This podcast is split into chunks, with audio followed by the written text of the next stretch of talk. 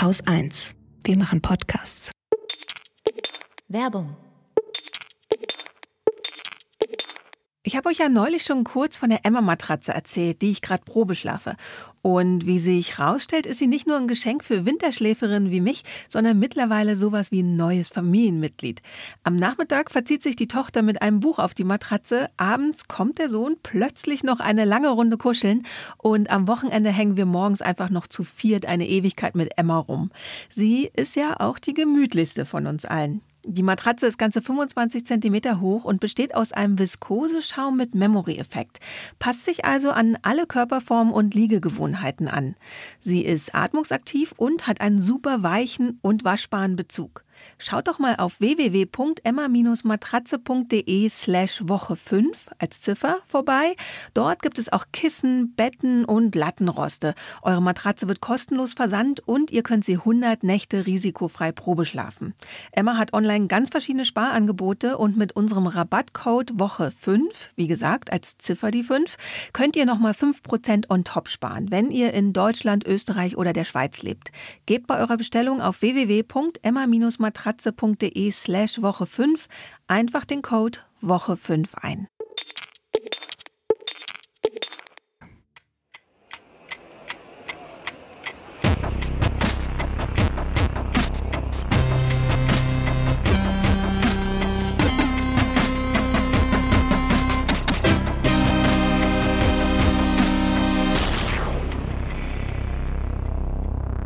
Willkommen zur Wochendämmerung vom 4. Februar 2022 mit Antikörpern, Limericks, Inflation, Russland und der Ukraine, Italien, Xinjiang, Taxonomien, Belarus, Irlandien, Corona Coroni, Börsianien, Amnesty, Russien, January, Israelien, Scham zur Transfeindlichkeit in Kurdistan, der Klimakrise, einer guten Nachricht, dem Börsianien-Ticker Holger Klein. und Katrin Rönecke, ich mach das nie wieder. Es Ich versuche nie wieder spontan lustig zu sein, das ist scheiße. Nee, eigentlich ist es eigentlich ist spontan lustig ist ist immer am lustigsten, weil ich dann vorher nicht merke, dass ich ich, ich versuche nie wieder Witze zu erzählen. Naja, so schlimm war es jetzt alles- aber auch ich, nicht. Nee, ich gebe auf. Ich, ich setze mich jetzt auf meine Trockentrenntoilette und gebe auf. Okay, gut. Furzend. Yep. Die Limericks, fangen wir mit denen mal an. Wir haben die ja zuletzt immer am Ende der Sendung vorgelesen, nach dem ganzen Abspann und dem Fanclub, also immer, wenn alle anderen schon ausgestiegen waren. Und ich habe gemerkt, dass das eigentlich total daneben gewesen ist von mir. Und deswegen habe ich beschlossen, dass die jetzt an den Anfang müssen. Wir hatten ja mal ursprünglich äh, gestartet, oder wir waren gestartet mit Kubiki Limericks. Die waren Ja. ganz großartig. Ich kann auch nur empfehlen, da in die Kommentare zu schauen oder die nachzuhören. Und nach der letzten Folge hatten wir zu März, also Friedrich Merz, nicht der Monat Hm. März, Limericks aufgerufen. Und ähm, öffnen wir doch mal die Kommentarspalte der letzten Sendung. Da finden wir nämlich ein paar. Und du hast ihn mal so schön vorgelesen. Der erste ist von Naomi. Meinen lyrischen Flow auf den März vergeuden, das ist wohl ein Scherz. Das widerstrebt selbst dem Alphabet. Ich versuch's und sieh da, ich verlern's. Mit F wegen An Analphabet. Also Okay, ja, der Ohrenblicker ähm, hat auf jeden Fall ordentlich geliefert. Das ist äh, auch schon bei den Kubiki Limericks auf jeden Fall der Hauptlieferant gewesen, würde ich sagen. Ja, Ohrenblicker.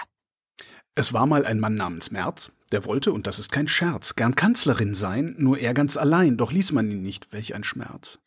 Und dann noch ein Limerick zu Friedrich Merz und die Kunst, auch von Ohrenblicker. Es war mal ein Friedrich aus Brilon, der verfehlte beim Singen den Zielton. Er dachte, oh Mist, ich glaube, das ist für einen Konservativen sehr viel schon. Und dann noch die feministische Zukunftsvision von Ohrenblicker, die mir natürlich am besten gefällt. Ein alter Narzisst namens Friedrich, der fand eines Morgens sein Glied nicht. Befreit von dem Zwang, dem höchst männlichen Drang, war er fortan bescheiden und friedlich. Kunstfreiheit, würde ich sagen. Ähm, Das ist von der Kunstfreiheit gedeckt. wonach steht uns denn jetzt der Sinn? Was wünschen wir uns denn für ein Limerick für nächste Woche? Wie wäre es mal, also weil jetzt haben wir schon FDP und CDU abgegrast. Können wir das nicht am Ende der Sendung sagen über das Thema, was uns am besten amüsiert hat? Na gut, na gut, dann sagen wir das. Dann vielleicht ist das, passt das ja. Am Ende der Sendung sagen wir immer, was die Limericks für die nächste Sendung sein müssen. Damit, damit auch die, die Intellektuellen hier weiter zuhören. Italien. Ja, Italiens alter Staatspräsident hatten wir ja äh, letztens. Äh, Mattarella hatte keinen Bock mehr auf noch eine Amtszeit, ist ja auch nicht mehr der Jüngste. Dann äh, haben sie sieben Wahlgänge gemacht, haben keinen neuen Staatspräsidenten gefunden. Im achten Wahlgang hat es dann geklappt und der neue Staatspräsident in Italien heißt Sergio Mattarella. ähm, ich finde immer so, hm, warum sollen nur wir Deutschen unser eigenes Klischee sein? Ne? Kann Italien auch gut. Er sagt, der hätte sich wegen der derzeitigen gesellschaftlichen Rahmenbedingungen umentschieden. Ja, binnen einer Woche. Ich habe mir die angeguckt, die gesellschaftlichen Rahmenbedingungen. Die ändern sich in Italien so schnell. Mir ist jetzt noch ganz schwummrig davon. Ja. So, Itals war der Nachklapp Italien und dann hatte ich noch einen Nachklapp Taxonomie, hatten wir ja auch jetzt schon einige Sendungen lang. Also die EU-Kommission hat sich durchgesetzt entgegen den Protest aller möglicher Umweltverbände einiger EU-Länder und so. Die EU-Kommission empfiehlt, Investitionen in Atomkraft und Erdgas unter bestimmten Auflagen als nachhaltig einzustufen. Frankreich und Deutschland danken, weil die hoffen, dass sie damit leichter privates Kapital in entsprechende Kraftwerke fließen lassen können. Wobei ich, da, da habe ich nicht reingeguckt. Ich bin irgendwie unsicher, dass man äh, Kernkraftwerke und Gaskraftwerke überhaupt noch wirtschaftlich betreiben kann ohne Subventionen. Tja, das ist weißt die das? interessante Frage. Ich glaube. Es ist einfach ähm, nur so ein Gefühl allerdings. Also ich habe überhaupt keine Daten dazu, überhaupt keine Zur Kernkraft ist es, glaube ich, nachweisbar, dass es nicht geht. Ja, gut, das kriegst du ja nicht mal versichert, so ein Ding. Ne? Das finde ich immer das Beste. Kriegt man es versichert? Nee, dann lassen wir es. Ähm, Details gibt es dazu auch, und zwar ähm, die Einschränkungen. Kernkraftwerke sind nachhaltig, wenn die Baugenehmigung vor 2045 erteilt worden ist, ab 2050 ein Plan zur Endlagerung vorliegt. Super. Vorliegt. Mhm. Hier, unser Plan. Oh ja, dann. Äh, ab und, 2050, äh, ja. Ab 2050, genau. Und äh, also wenn, wenn, nach 2050, äh, wie, wie lagerst du nach 2050, äh, so. wie machst du Endlagerung? So rum gemeint. Und äh, alte KKW äh, gelten auch als nachhaltig, wenn sie bis 2040 nachgerüstet werden.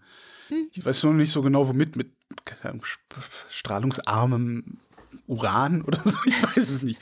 Gaskraftwerke sind nachhaltig, wenn sie bestimmte Grenzwerte nicht überschreiten. Und ich gebe zu, ich hatte überhaupt keinen Bock, die bestimmten Grenzwerte, äh, CO2-Grenzwerte rauszusuchen, weil ich die ganze Idee so doof mhm. finde.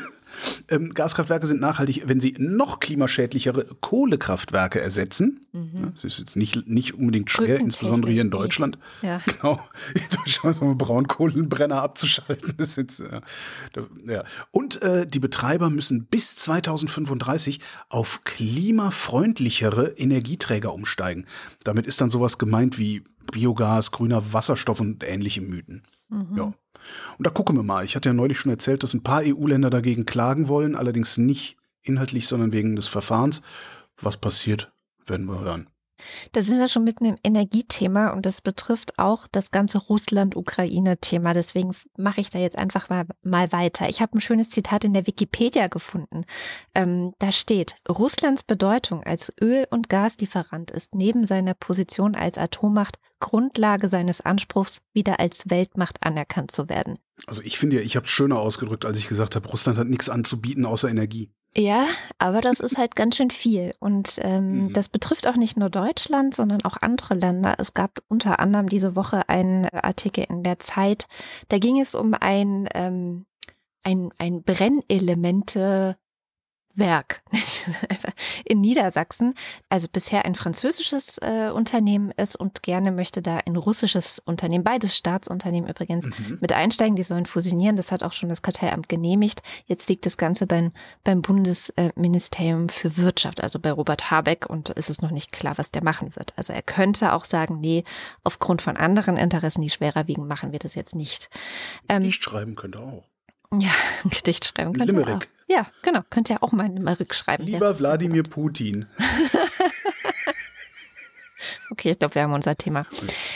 Jedenfalls, ähm, Russland versucht halt, seine Macht zu vergrößern und insofern ist natürlich auch diese Woche wieder sehr viel über Nord Stream 2 diskutiert worden. Ich habe in ein paar Talkshows nur kurz reingeguckt und es war fast überall Thema, hatte ich das Gefühl. Und eine ganz bestimmte Ministerpräsidentin spielt da ja eine wichtige Rolle.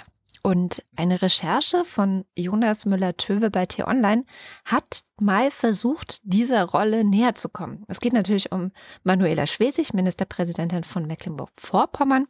Die hat ja Ja, im Grunde endet ja Nord Stream 2, also diese Pipeline, die da gebaut ist und nur noch nicht in Betrieb genommen, endet ja in ihrem Bundesland. So, mhm. deswegen fühlt sie sich dafür zuständig, aber vielleicht auch aus anderen Gründen. Entschuldige. Die ist dafür zuständig, die fühlt sich nicht nur. Obwohl, ja. Äh, Finde ich lustig. Entschuldigung. Na gut.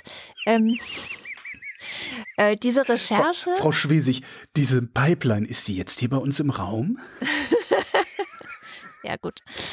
Sie ist zuständig dafür. Und weil sie dafür zuständig ist, ist es eigentlich umso seltsamer, dass es so wenig Informationen darüber gibt. Also es gibt ja normalerweise, wenn Journalisten was recherchieren, dann machen sie zum Beispiel so Informationsfreiheitsgesetzanfragen und mhm. kriegen dann irgendwelche Daten aus den Ministerien oder ähm, das sind dann meistens Korrespondenzen oder Unterlagen oder Protokolle und sowas gibt alles kaum zu dem ganzen Thema Nord Stream 2 Pipeline, insbesondere zu der um diese Pipeline herum gebaute sogenannte äh, Stiftung Klima und Umweltschutz, die ja, wie ich finde, einer der größten Scams der Geschichte der deutschen Politik ist, also der Name an sich, Stiftung Klima und Umweltschutz, eine mit Gazprom-Millionen gegründete Stiftung, die die Regierung MacPom auf, die, äh, auf den Weg gebracht hat und deren Nebenzweck also es wirklich als Nebenzweck formuliert, Nord Stream 2 ist, weil Gas ja so klimaschonend sei. Und da sind wir wieder bei dem Thema, da wird es dann Übergangstechnologie genannt.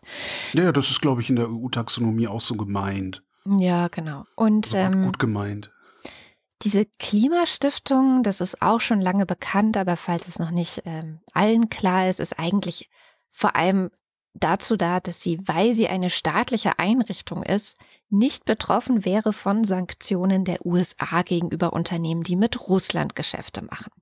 Das heißt, alle machen jetzt Geschäfte mit dem eigens dafür letzten Jahr geschaffenen wirtschaftlichen Betrieb dieser Stiftung ja? Mhm. und nicht mit russischen Unternehmen und somit gibt es dann auch keine Sanktionen. Okay. Ist aber ja eigentlich ganz clever, ne? Weil ja. man will sich ja auch nicht von den Amis auf der Nase rumtanzen lassen. Genau, das sagt auch Erwin Sellering, das ist der ehemalige SPD-Ministerpräsident in MacPom, der in der Stiftung tatsächlich so mit die Hauptrolle spielt. Und er hat gegenüber T-Online nämlich gesagt, dass es bei der Stiftung darum ginge, den, ich zitiere, völkerrechtswidrigen Einschüchterungsversuch einer Großmacht zu begegnen. Entschuldigung. Und er meint nicht Russland, ne, sondern er meint die USA. So, und jetzt verweigert auch er, also T-Online hat natürlich viele Fragen gestellt, die er alle mit Hinweis auf Geschäftsgeheimnisse und sowas nicht beantwortet. Nur da können wir natürlich nichts zu sagen. Also das ist schon ziemlich opak und auch Manuela Schwesigs Treffen mit in erster Linie auch ähm, Altkanzler Gerhard Schröder, der ja diese Woche auch häufiger mal ähm, in den Nachrichten zu sehen war, weil er auch seine Meinung gesagt hat zum Thema Ukraine und Russland. Manuela Schwesig hat sich halt sehr oft mit ihm getroffen. Und von diesen Treffen gibt es nämlich genau das nicht, was man eigentlich haben wollen würde, Protokolle. Was wurde da besprochen? Was wurde da gesagt? Ähm, es wird dann immer verwiesen, ach, das waren ganz spontane Treffen. Was, Gerhard Schröder war auch zufällig auf diesem großen Wirtschaftsgipfel Nein. in Moskau?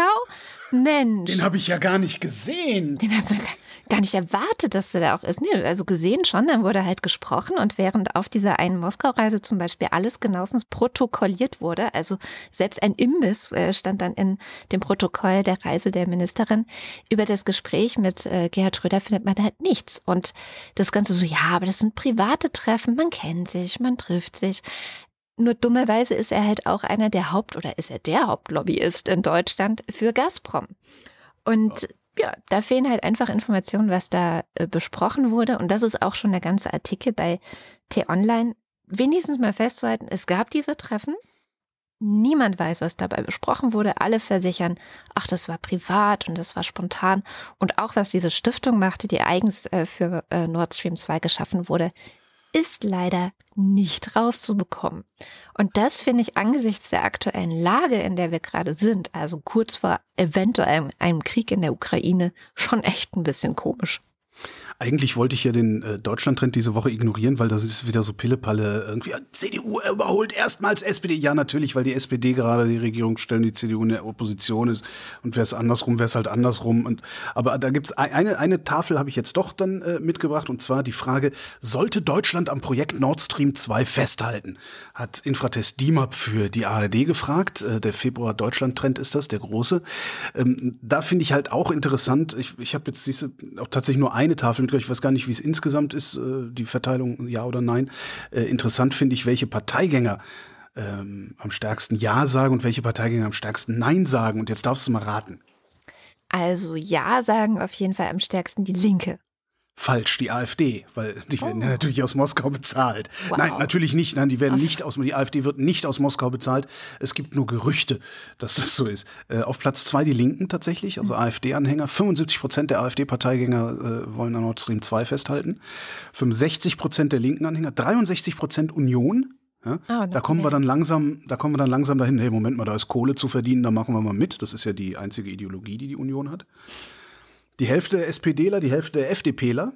Ah. Hälfte, Hälfte. FDPler wegen Kohle, SPD, weil Brandt irgendwann mal gute Ostpolitik gemacht hat. Mm.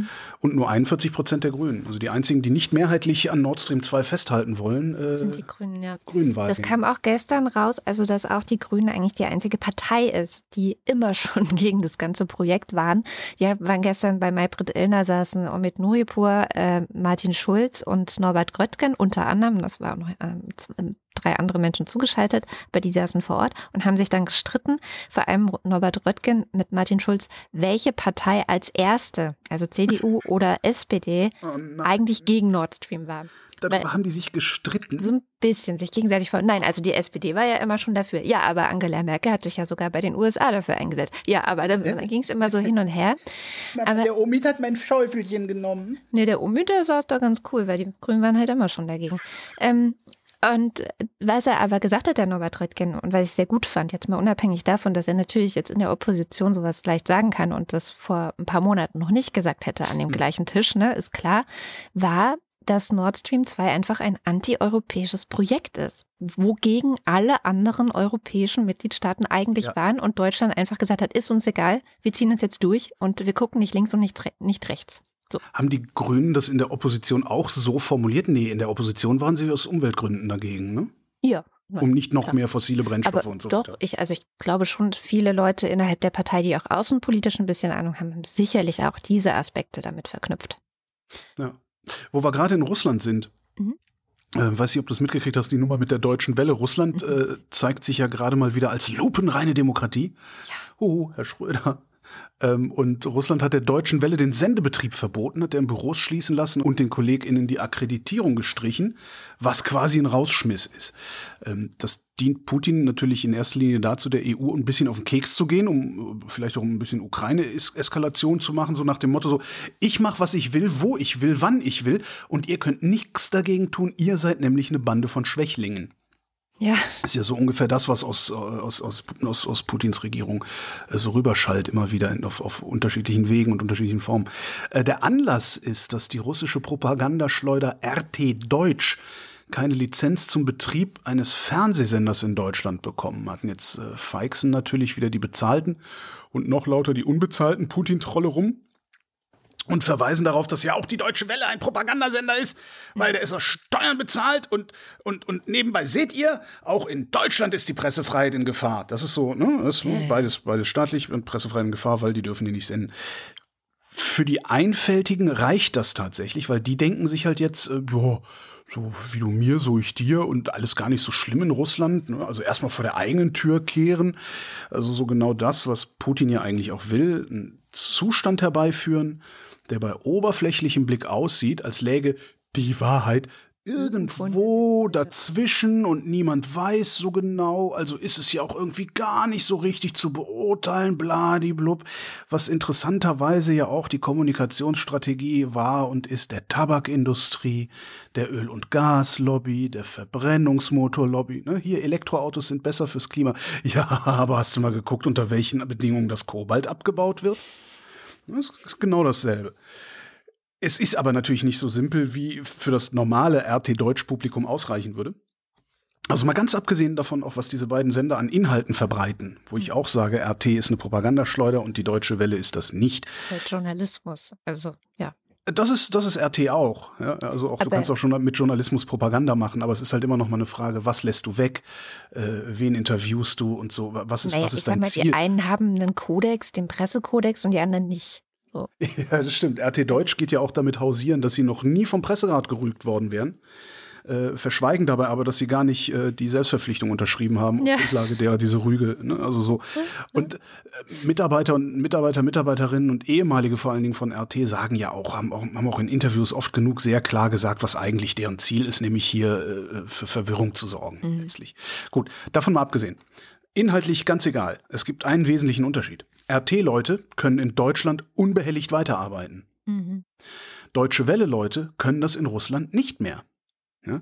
Russland behauptet zwar, nein, die dürfen auch ohne die Akkreditierung hier weiterarbeiten, aber erstens will ich das im Ernstfall mal sehen, dass die Schmier die nicht wegverhaftet von der Straße, wenn die sagen, ey, Moment mal, aber äh, äh, Lavrov hat gesagt oder wer auch immer es gesagt hat.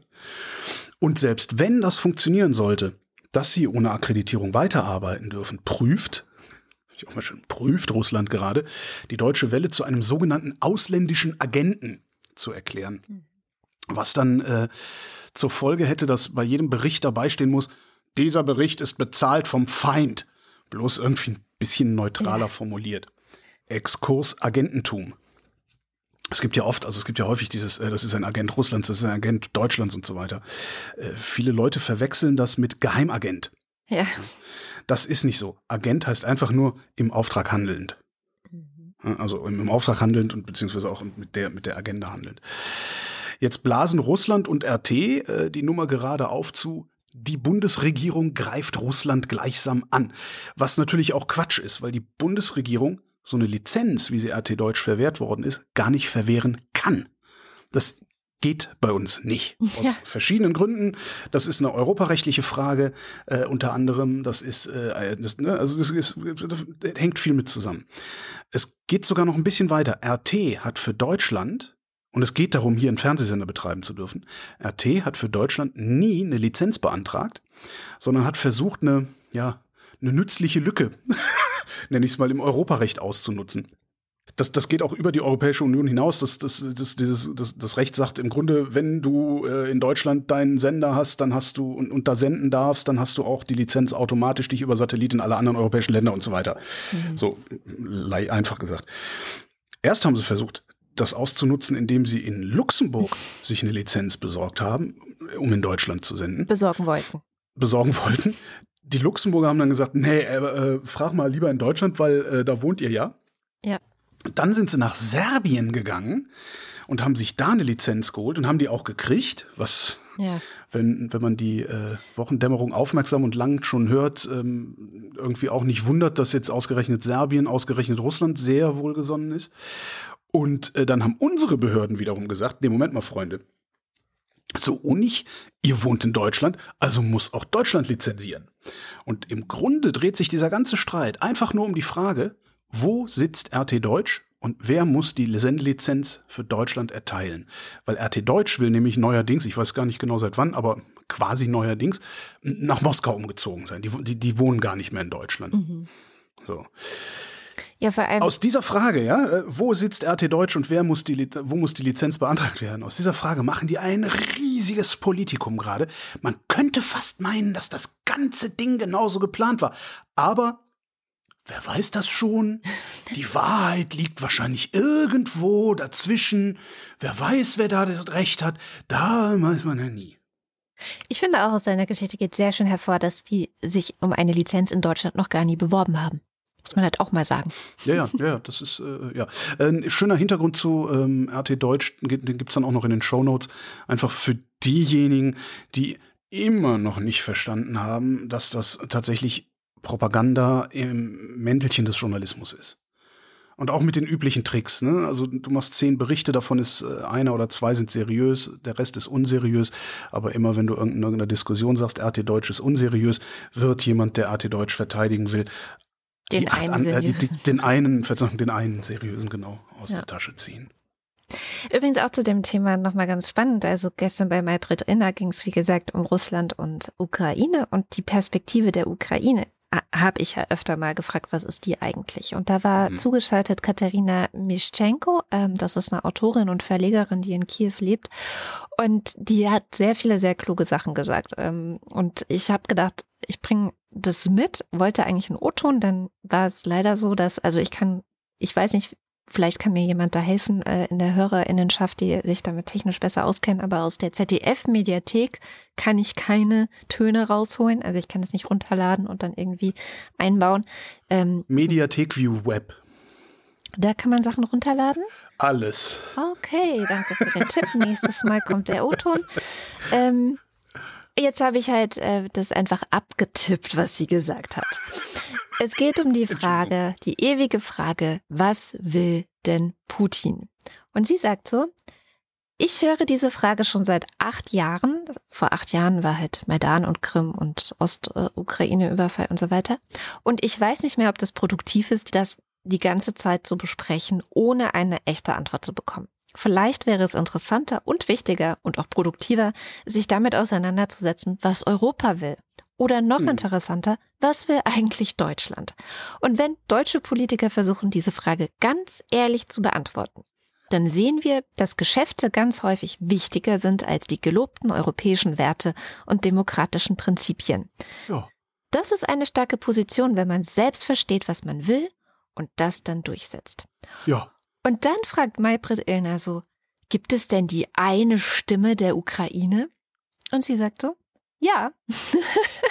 In diesem außenpolitischen Kontext haben wir nur eine Stimme. Wir wollen keinen Krieg. Wir wollen unser Land aufbauen. Wir haben einen demokratischen Weg gewählt und wir wollen, dass Russland uns in Ruhe lässt. Ja. Das ist das, was die Ukrainer wollen, ja. was sie bei allen Festen und Feiern äh, sprechen, was sie sich wünschen. Das ist, dass der Krieg aufhört und dass Russland uns endlich vergisst. Ja, und wäre ja schon mal schön, wenn die Bundesrepublik endlich mal einfach auch einräumen würde, dass da längst Krieg ist und zwar seit einigen Jahren schon. Ja. Ja, aber das, das Deutschland, das, das finde ich irgendwie, äh, stimmt aber auch. Ich habe das auch noch nie einen Politiker wirklich sagen hören, dass Deutschland eigentlich gerne Hegemon über die Europäische Union wäre, ohne Hegemon zu sein. Also eigentlich hätte Deutschland hätte gerne die Kohle, die ein Hegemon über die Europäische Union hat, mhm. ohne die hegemoniale Verantwortung ausüben zu müssen. Das ist so ein bisschen Helmut Kohl-Politik, die sich da noch so. Also Kohl hat ja hat ja immer gesagt, wir machen keinen Krieg, wir setzen die Bundeswehr nicht in Marsch, aber wir zahlen jeden Preis dafür. Mhm. Also wir zahlen jedes Geld dafür. Und äh, da sind wir immer noch nicht so richtig raus, was ein bisschen schade ist. Tja. Weil man kann sich ja auch ruhig mal irren. Also man kann ja auch ruhig mal sagen, ja. nee, wir sind jetzt auf Putins Seite. Oh, hups, wir haben uns geirrt. Ja, Aber, ah, war eine schlechte Idee. Mhm. Schlechte Idee. Ja. Wir hätten es euch gleich sagen können. Oh, da habe ich noch eine schöne. Wir hätten euch. Brexit. Mhm. Nordirland insbesondere. Ich versuche ja, den Brexit so weitestgehend zu ignorieren, weil sollen die da mal machen, die Angelsachsen. Ist, ist, ist mir gerade erst aufgefallen, das sind Sachsen. Da wundert sich noch einer. Also außer wenn es sehr, sehr irre wird, da, dann gucke ich da noch mal hin. Oder wenn es die EU unmittelbar betrifft, und das ist jetzt mal wieder so ein Fall. Direkt betroffen ist die Republik Irland und damit auch wir. Am Mittwoch hat der nordirische Landwirtschaftsminister ein Rechtsgutachten präsentiert, das äh, sagt, ja, die Regierung in London, die hätte das Nordirland-Protokoll nicht ohne Nordirland unterschreiben dürfen und darum hat er dann mal schlank angeordnet, äh, Lebensmittel und landwirtschaftliche Produkte nicht mehr bei der Einfuhr kontrollieren zu lassen durch den Zoll. Das zu tun, also eine Zollgrenze in der irischen See zu haben, ja, zwischen der einen Insel und der anderen Insel, ist Bestandteil des Nordirland-Protokolls. Das, ist, das hängt am Brexit-Vertrag und das hängt daran, das Protokoll, damit die grüne Grenze zwischen Nordirland und dem freien Irland bestehen bleiben kann. Ich muss da irgendwie noch so einen dramatischen Hall, immer wenn ich freies Irland sage, machen, damit das irgendwie. Oder so eine, so eine Flöte, so eine irische Flöte. Uh. Nein, ich will mich ja nicht darüber lustig machen, also. sondern ich will mich über alle anderen lustig machen. So, also. Nordirland-Protokoll macht grüne Grenze zwischen Nordirland und der Republik Irland. Ähm, diese grüne Grenze wiederum ist äh, nicht expliziter, aber impliziter Bestandteil des Karfreitagsabkommens, das 1998 den nordirischen Bürgerkrieg beendet hatte. Die Iren nennen das Ding Troubles, was sich ein bisschen aus, aus, aus, meiner Sicht irgendwie verniedlichend klingt, weil das Ding hat in 20 Jahren 3500 Tote gekostet, davon die Hälfte Zivilisten. Zurück zum Landwirtschaftsminister. Der Minister, der gehört zur DUP, das ist die Democratic Unionist Party. Ähm, da ist auch schon im Namen zu hören, was die eigentlich wollen. Das ist die stärkste Partei dort, das sind die Protestanten und damit sind sie pro United Kingdom, also wollen unbedingt zum Vereinten Königreich gehören. Und die DUP beschwert sich die ganze Zeit schon über den Brexit und die Verträge mit der EU und so, dass das alles, die Verbindung zum Königreich würde aufgeweicht durch den Brexit und die Verträge und alles ganz schmimimi. Und insofern passt das schon mal, dass der so handelt Wem das nicht passt, ganz klar, ist die äh, Quasi-Opposition, das ist Sinn Fein, das ist die zweitstärkste Partei, katholisch und damit irisch-republikanisch, also für ein wiedervereinigtes Irland am Ende, die allerdings gleichsam mitregieren in einer großen Koalition, wie bei uns so ein bisschen. Die Sinn Fein werfen diesem Minister jetzt auch genau das vor, nämlich der verfolgt eigene wahnsinnige Ziele. Also DUP-Ziele. Ja. So. Das war Mittwoch. Und man denkt noch so, ach Gott, Leute, hör doch mal auf. Donnerstag tritt der First Minister von Nordirland zurück. Oh. Genau. Junge, was? Wie, was? Ähm, der First Minister, das ist so Regierungschef, so ein bisschen Premierminister. Also Nordirland hat ja einen etwas äh, seltsamen Status. Nordirland ist ja auch noch nicht mal wirklich integraler Bestandteil des Vereinten Königreichs. Und so. Äh, da mag jeder noch mal selber nachlesen, was das für, für ein Gebilde ist. Also der First Minister von Nordirland gehört zur DUP, also zu den Unionisten, nimmt also diese Nummer zum Anlass zurückzutreten.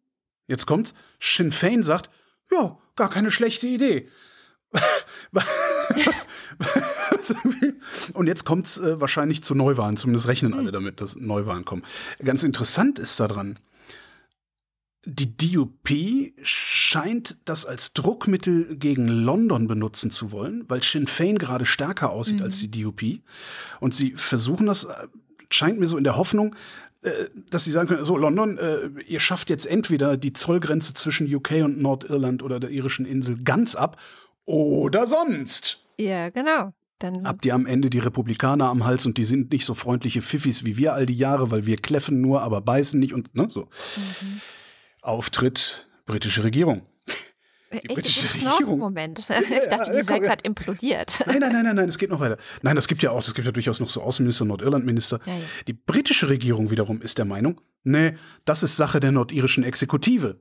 Hat also, Achtung, ich wollte das immer schon mal so sagen, hat also grünes Licht gegeben. Hm? Man kann auch sagen, die ist doppelt, wenn nicht sogar dreifach clever. Einmal sind sie auf den Erpressungsversuch nicht eingestiegen. Hm. Zum anderen haben sie jetzt trotzdem dieses scheiß Nordirland-Protokoll aus ihrer Perspektive, scheiß Nordirland-Protokoll, mal wieder untergraben, ohne sich direkt die Hände dreckig gemacht zu haben. Mhm. Ne, das haben die anderen Idioten für die erledigt. Und Überraschung, wem geben sie die Schuld an all dem? Der EU. Richtig. Der Nordirland-Minister hat allen Ernstes sowas Sinngemäßes gesagt wie, wir haben euch doch gleich gesagt, dass diese Verträge mit der EU, die EU wird uns das alles kaputt machen. Es bleibt spannend auf der Insel. Oh Gott, ja, oder so wie du sagst. Ja, es ist echt ein bisschen nervig. Gucken wir nach Xinjiang. Das ist die chinesische Region, die auch letzte Sendung schon Thema war, weil da gerade ziemlich viel Kritik auf Tesla niedergehagelt ist, weil Tesla da weiter baut und die Augen verschließt vor Sklavenarbeit und dem kulturellen Genozid an den Uiguren und dort fröhlich Moment, produziert. Ist, ist das nur ein kultureller Genozid? Ich hatte das letztes Mal, als du mir Völkermord neu erklärt hattest, mhm. so verstanden, dass das, was die da machen, prinzipiell Völkermord ist und nicht nur. Genau, das ist ein Streit und man hat sich jetzt so, so. auf den Kompromiss kultureller Genozid geeinigt im Wording. Also die USA sagen Genozid. Ähm, hier in Europa spricht man eher vom kulturellen Genozid. Der Unterschied ist einfach, dass die Uiguren leben. Und, und in Deutschland sagt man Uiguren, wer ist das denn? Ja, Gut, das ist dann nochmal ein anderes Problem. Also die muslimische Minderheit in Xinjiang in äh, China. Und äh, das tatsächlich, sie leben ja. Sie werden halt nur, in Anführungszeichen, nur äh, umerzogen. Und da war diese Woche in der NZZ ein sehr gutes langes Interview mit dem Autor äh, Darren Byler, der seit 2011 Uiguren interviewt. Also uigurische Menschen, die es irgendwie da rausgeschafft haben auch. Oder die auch ähm, im Fall von einer Person, die er da schildert, eigentlich schon in den USA waren, um da zu studieren und dann nur mal Freunde und Bekannte besucht haben in Xinjiang und dann festgenommen wurde und in so ein Lager gebracht wurde und so weiter.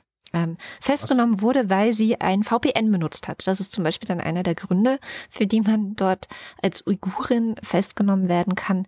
Das ist verboten ähm, sie hat das halt gemacht, um äh, unter anderem, um an ihrer Uni Hausaufgaben hochzuladen. Also den Uni-VPN benutzt oder Gmail abzurufen und so. Gmail ist halt verboten in China.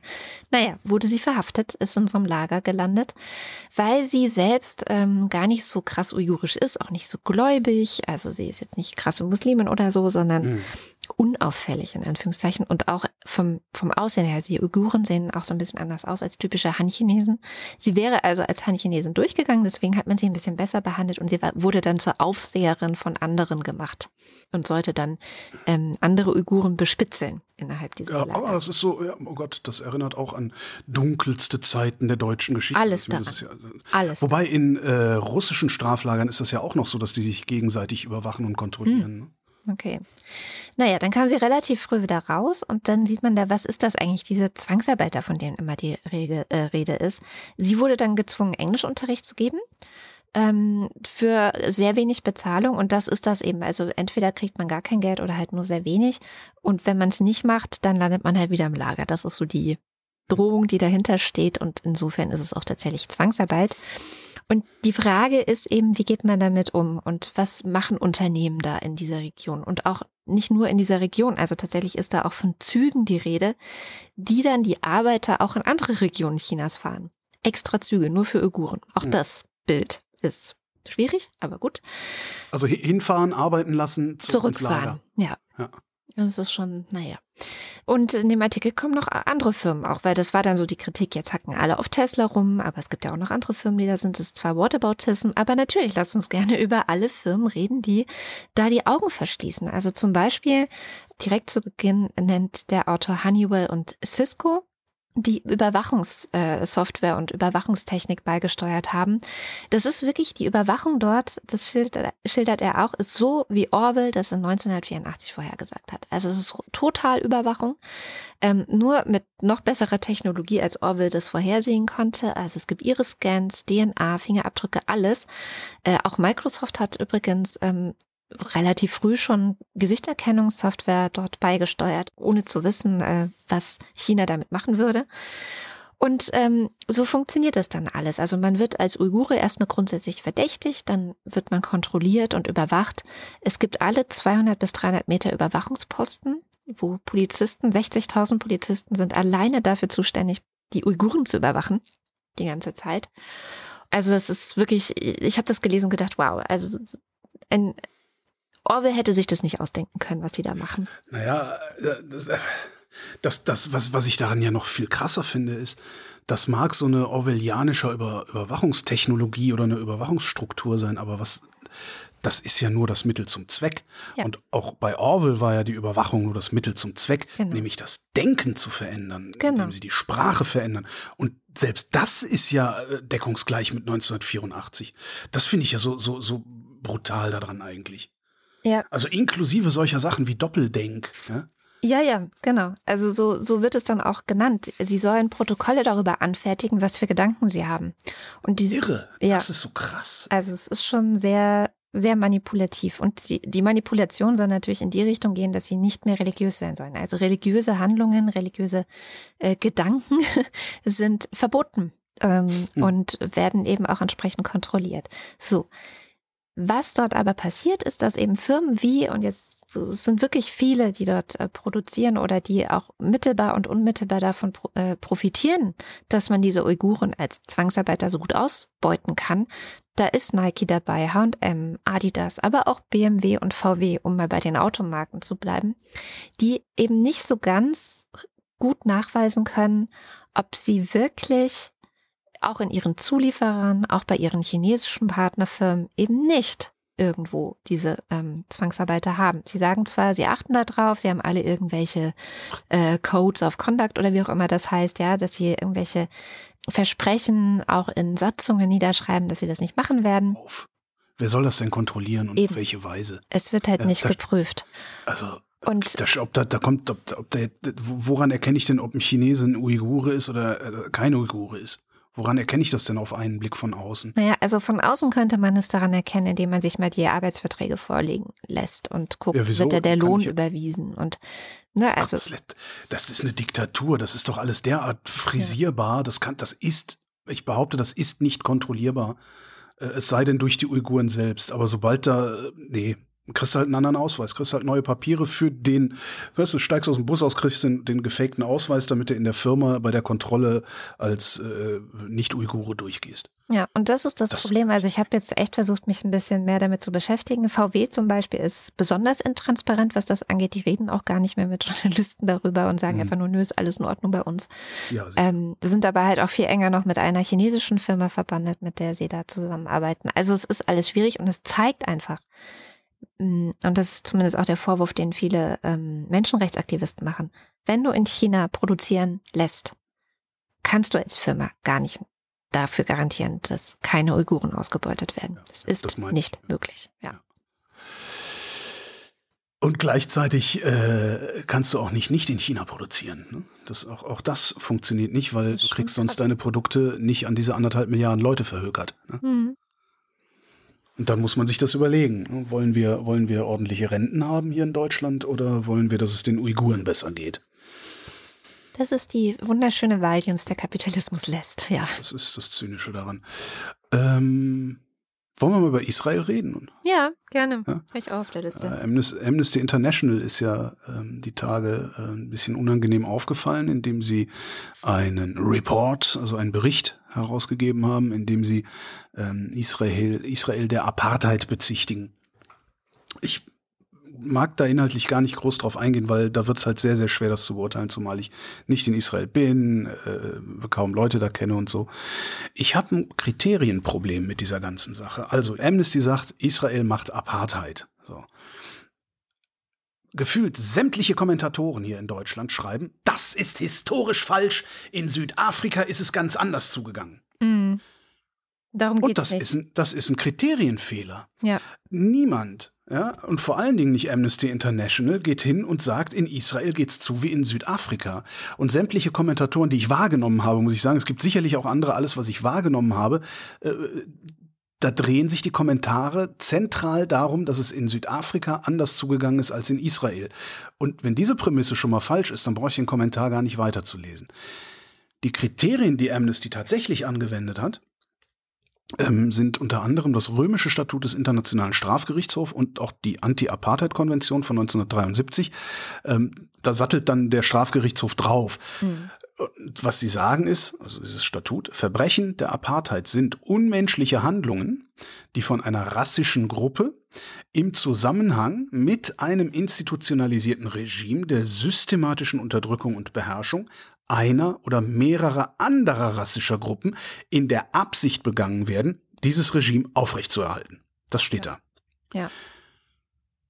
Und da kriege ich jetzt ein Problem. Also rassisch ja. ist schwierig ähm, bei sowas. Also wenn ich rassisch und Israel höre, ähm, habe ich immer Michel Friedmann im Kopf, der vor vielen, vielen Jahren mal in der Talkshow, ja, habe ich den sagen hören, dass die Juden sich nicht nur als Religionsgemeinschaft, sondern auch als Ethnie begreifen. Mhm das macht's schon schwierig. Ja? Äh, in der Anti-Apartheid-Konvention steht übrigens sind, äh, unmenschliche Handlungen, die zu dem Zweck begangen werden, die Herrschaft einer rassischen Gruppe über eine andere rassische Gruppe zu errichten und aufrechtzuerhalten und diese systematisch zu unterdrücken. Mhm. So, und wenn du diese Kriterien anlegst und dir anguckst, was in Israel passiert und was in den besetzten Gebieten passiert, mhm.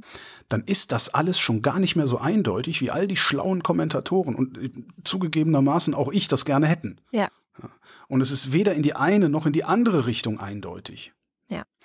Und ich finde auch den Hinweis darauf, dass Israel ein demokratischer Rechtsstaat ist, und zwar der einzige in der Region, das finde ich wenig zielführend an dieser Stelle der Diskussion, weil nämlich Amnesty argumentiert, Israels Behandlung von PalästinenserInnen in allen Gebieten auch und da wird's schon wieder, Gebiet. da wird's schon wieder schwierig. Sind die Palästinensergebiete Israel?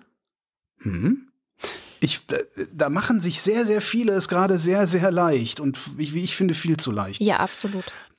Also, Behandlung von PalästinenserInnen in allen Gebieten folgt dem Ziel, jüdische Israelis, ich zitiere von Amnesty, jüdische Israelis bei der Verteilung von Land und Ressourcen zu bevorzugen und die palästinensische Präsenz und den Zugang zu Land zu minimieren. So sieht das von außen aus. Die Diskriminierung der Pallis würde sich dann vor allen Dingen darin zeigen, äh, dass sie unterschiedliche Rechte in Bezug auf Staatsbürgerschaft, äh, bei Enteignungen und äh, Einschränkungen der Bewegungsfreiheit hätten. Ja. Ich finde es schwierig zu sagen, das ist nicht so. Ja. Ich finde es auch schwierig zu sagen, das ist so. Da, wie gesagt, also mein, mein, ich habe in Bezug auf, auf diesen sogenannten Nahostkonflikt ja normalerweise einen sehr, sehr festen Klassenstandpunkt, für den ich auch mhm. immer wieder gescholten werde. Aber so einfach, wie sich hier jetzt explizit und implizit äh, von diesem Amnesty-Bericht oder gleich von ganz Amnesty International distanziert wird und dazu aufgefordert wird, das zu tun, das erscheint mir gerade nicht ganz geheuer, was hier passiert. Voll. Uh, welcome to my world. Mir ging es ja schon so, als uh, Human Rights Watch das auch gemacht hat. Das war, glaube ich, vor genau. einem Jahr. Genau, und diese, ähm, es gab auch noch so eine israelische. Äh, ja, äh, warte, den Namen habe ich jetzt auch Bet, vergessen, aber Bet, ich habe es ja auch. Betzelem? Nee, ich weiß Doch, nicht Betzelem, ja. Ja. Und es ist nicht das erste Mal, dass Amnesty International jemandem Apartheid vorwirft. Das haben sie, ich glaube, sieben, nee, 17, 2017 mit Myanmar auch schon mal gemacht. Mm, genau. Und da war der Sturm der Entrüstung nicht so groß. Mm. Und ich habe da gerade, also nichts gegen meine Easys, ja, aber das sind halt auch Arschlöcher wie alle anderen, wie ich und du und die Bundesrepublik und sonst wer. Also, genau, ist lustig. Du gehst jetzt voll auf diesen Begriff ein. Auf den wollte ich ja gar nicht mehr gehen, weil das bei Human Rights Watch letztes Jahr gar nicht geklappt hat. Also, irgendwie haben sich dann alle nur noch über diesen Begriff gestritten. Mhm. Und das fand ich insofern schwierig, weil, also, ich habe folgende These. Erstens, sowohl Human Rights Watch als auch Amnesty International machen auf Dinge aufmerksam, die Menschenrechtsverstöße sind. Und das ist ihr Job. Ja. Und die machen da einfach gerade ihren Job. So, den Job machen sie schon lange. Also sowohl mhm. Human Rights Watch als auch Amnesty kritisieren das, was Israel an Siedlungspolitik zum Beispiel macht, schon seit Jahrzehnten. Mhm. Und irgendwie ist das aber so eine Normalität. Es ist einfach ein Teil der Normalität der Welt, dass Israel Siedlungspolitik macht. Das heißt, du, du schreibst dann so, hier, das ist böse, Israels Siedlungspolitik ja. ist irgendwie doof. Und alle sagen so, ja, ja, ist schon irgendwie blöd, aber naja. Genau wie Myanmar. Die Rohingya, ja, die werden halt unterdrückt, aber so ist es halt, ne? So, und die Aufmerksamkeit kommt immer dann, wenn man sagt, wenn ja, aber guckt mal, das ist doch Apartheid. So. Und jetzt wird darüber okay. geredet. Ja. Das finde ich eigentlich gut, dass darüber mal geredet wird und auch die Art und Weise, wie Israel reagiert hat. Du meinst, Amnesty hat einfach mal richtig kräftig auf die Kacke gehauen, damit überhaupt mal jemand hinguckt, nochmal. Weiß ich nicht, ob das Absicht war, aber es so, hm? so, so funktioniert es zumindest gerade. Ja, Alle reden drüber. Finde ich plausibel. Gerade aufmerksamkeitsökonomisch funktioniert das ja sehr gut. Ja. Und dann, wie wird ah. darauf reagiert? Es gibt ganz konkrete Fakten, die Amnesty auflistet und sagt, die sind nicht okay. Was macht ihr da? Schaut doch mal hin. Und mit keinem Wort geht irgendjemand auf diese Vorwürfe ein. Mit keinem Wort. Es wird einfach überhaupt nicht darauf reagiert. Es wird aber gesagt, jetzt hier, Israels Außenminister Jair Lapid erklärte, Amnesty sei einst eine hoch angesehene Organisation gewesen. Heute sei sie das Gegenteil. Mhm. Und weiter, Erklärung des Außenministeriums weiter, äh, mit dem Vorwurf der Apartheid seit der Staatsgründung 1948 würde Israel effektiv das Existenzrecht abgesprochen. Ah. Und das ist natürlich eine Wendung. Die hat Amnesty hat das ja so gar nicht gesagt. Der steht nirgendwo, wir sprechen nee, Israel das Existenzrecht ab. Ne? Kann man aber ableiten daraus, wenn man das möchte. Kann man ableiten. Das geht. Ja. Das man geht, könnte ja, ja, aber auch sagen, okay, das, was da passiert, ne? also das, was Amnesty ganz genau auflistet, das gehen wir jetzt mal an und kümmern uns darum, das zu verbessern und das zu ändern, damit wir mhm. gar nicht erst so aussehen, als hätten wir hier Menschenrechtsverbrechen oder Apartheid äh, ja. Begangen. So. Ja, das ist aber, das kannst du ableiten aus dem römischen Statut. Äh, ja. so institutionalisiertes Regime, systematische Unterdrückung, in der Absicht, das Regime aufrechtzuerhalten. Das heißt, wenn er sagt, Amnesty würde Israel faktisch das Existenzrecht, ich würde sagen implizit das Existenzrecht absprechen, äh, ist es tatsächlich so, dass äh, wenn wir uns an die äh, Apartheidskonvention, an, Anti-Apartheidskonvention, Entschuldigung, halten, an die, an den äh, Internationalen Strafgerichtshof halten, ist es eigentlich eher so, dass Israel gerade sein Existenzrecht selbst implizit unterminieren würde, wenn denn die Vorwürfe durch Amnesty stimmen. Das stimmt. Das heißt, eigentlich müsste jemand hingehen, aber das, das ist natürlich, das schaffst, das, das schaffst du als Staat nicht. Also das ist ja wieder deine Staatsräson, ja. zu sagen, äh, wir, wir, wir lassen das jetzt, ähm, weil guck mal, wenn wir das weitermachen, wie, wie wollen wir dann unsere Existenz rechtfertigen? Weil wir haben hier unterschrieben, ja, mhm. dass es auf eine bestimmte Art und Weise zu sein hat. Das ist schon, also das ist nochmal ein Spin, den habe ich so gar nicht. Äh, Ja, es ist krass. Und vor allen Dingen dieses, das ist eine einst noble Organisation. Ich meine, gemessen daran, was Amnesty an Positivem geleistet hat in all den Jahren. Ja, ja. Human Rights Watch genauso. Habe ich irgendwie das Gefühl, dass ich denen selbst dann verzeihen könnte, wenn sie hier richtig tief ins Klo gegriffen hätten.